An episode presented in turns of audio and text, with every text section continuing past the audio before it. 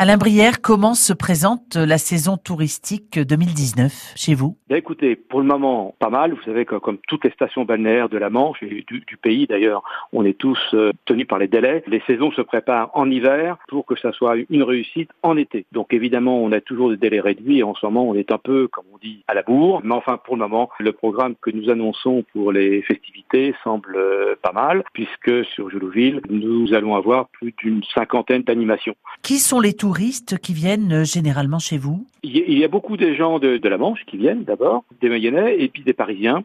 Et puis aussi euh, 10 à 20% euh, des Belges, des Hollandais, des gens du Benelux. Et comment faites-vous, vous, petite commune, pour continuer à attirer du monde? D'abord, nous passons de 2500 habitants à 20 000 habitants l'été. Donc il faut dimensionner toutes les infrastructures pour. Et puis en même temps, euh, je dirais, pour se faire connaître, il y a tous les réseaux sociaux. Et on s'appuie évidemment par, je dirais, l'office de tourisme géré par Grandville Terre et Mer qui relaie toutes les animations que nous proposons. Nous jouons collectif.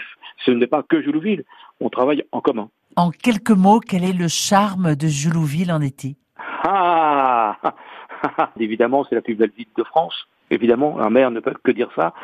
Son charme, c'est d'abord la plage. La plage et la campagne. Joulouville est peu connu pour ça. Nous avons 3 km et demi de sable fin. Et puis, nous avons des chemins de balade, 80 km de chemin magnifiques avec, euh, je dirais, des, des champs euh, encore en plein bocage. Le remembrement n'a pas eu lieu.